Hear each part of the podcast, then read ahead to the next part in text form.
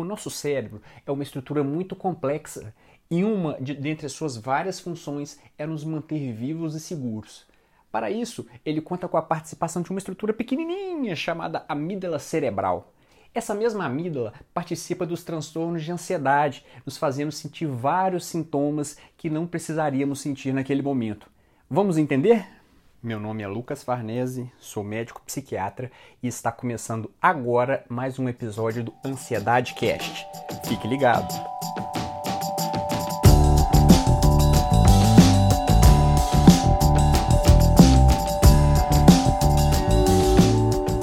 O nosso cérebro ele veio equipado com um vigilante, com um guardião, que é a tal da amígdala cerebral.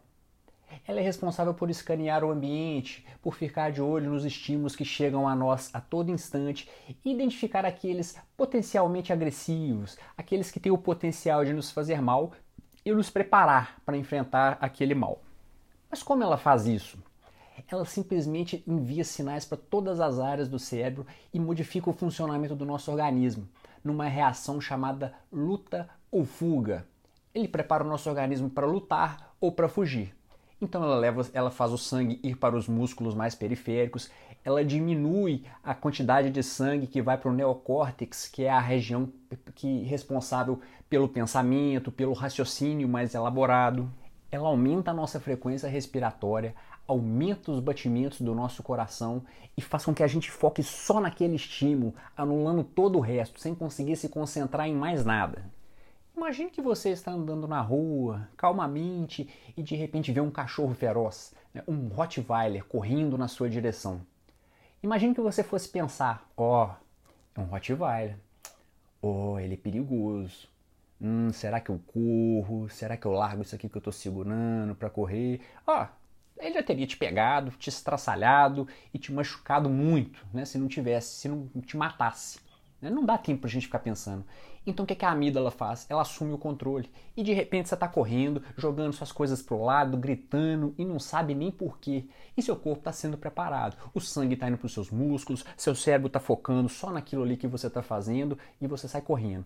Ela aumenta a sua performance, você ganha potencial. E você corre, corre, corre, corre, corre, até que você fique livre daquele cachorro. Né? Até que você vá para um lugar seguro, que você consiga ficar livre daquele estímulo aversivo pronto, você está tranquilo, você está calmo, mas seu coração ainda está batendo rápido. Se você ainda está respirando ofegante, né, você, o seu corpo vai voltando aos poucos ao normal, né, aquela sudorese diminui até que você volte ao estado natural, ao estado de acalmia, ao estado de tranquilidade que você estava antes de ver aquele cachorro.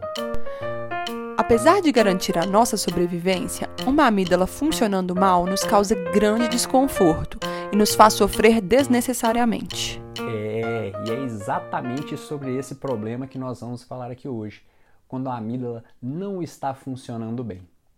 Imagine que você está entrando num palco, vai falar para uma pequena plateia e essa amígdala identifique isso como um perigo, identifique isso como um estímulo aversivo.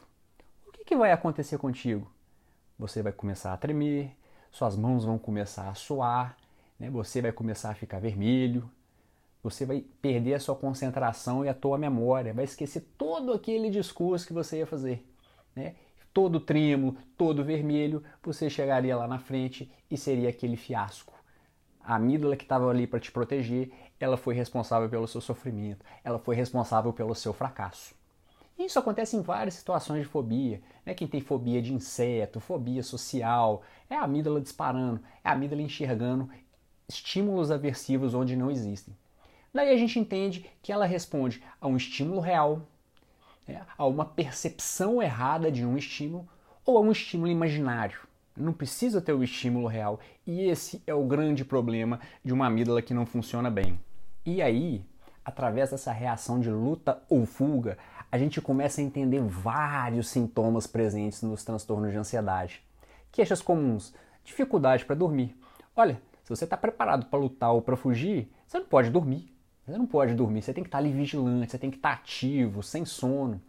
As pessoas queixam também de dificuldade para concentrar. Claro que não vão concentrar, seu corpo está preparado para focar numa coisa só. ela está preparada para lutar ou para sair correndo. Não precisa concentrar em outras coisas, você não precisa concentrar no ambiente ou lembrar daquilo que você leu ontem enquanto estava estudando.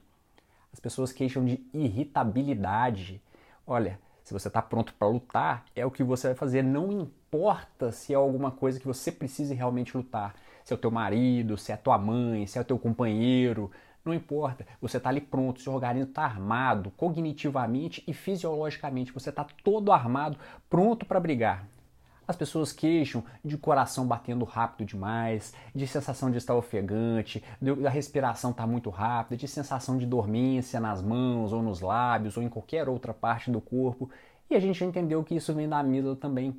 Ela estimula a liberação de adrenalina, que faz todos esses sintomas no nosso corpo faz todos esse mal-estar que as pessoas queixam e sentem durante seus transtornos de ansiedade. Ela mantém o foco único, então às vezes o filho vai viajar e a mãe não consegue se concentrar em mais nada. Ela fica preocupada, ela fica ligando ali para o filho o tempo todo, imaginando que algo vai acontecer naquele momento. Né? A amígdala está tá disparando, disparando o tempo todo, informando para ela que algo pode acontecer a qualquer instante com aquele estímulo que ela inventou, aquele estímulo que ela acha que vai acontecer. Existe o risco? Existe, mas a preocupação excessiva, aquela reação que ela está tendo naquele momento não serve para nada, é totalmente disfuncional, só leva ao sofrimento. Espero que você tenha conseguido começar a entender a origem dos sintomas ansiosos, mas muitas outras informações serão fornecidas nos próximos episódios. O nosso episódio do Ansiedade Cast vai ficando por aqui. Espero vocês nos próximos episódios. Até lá!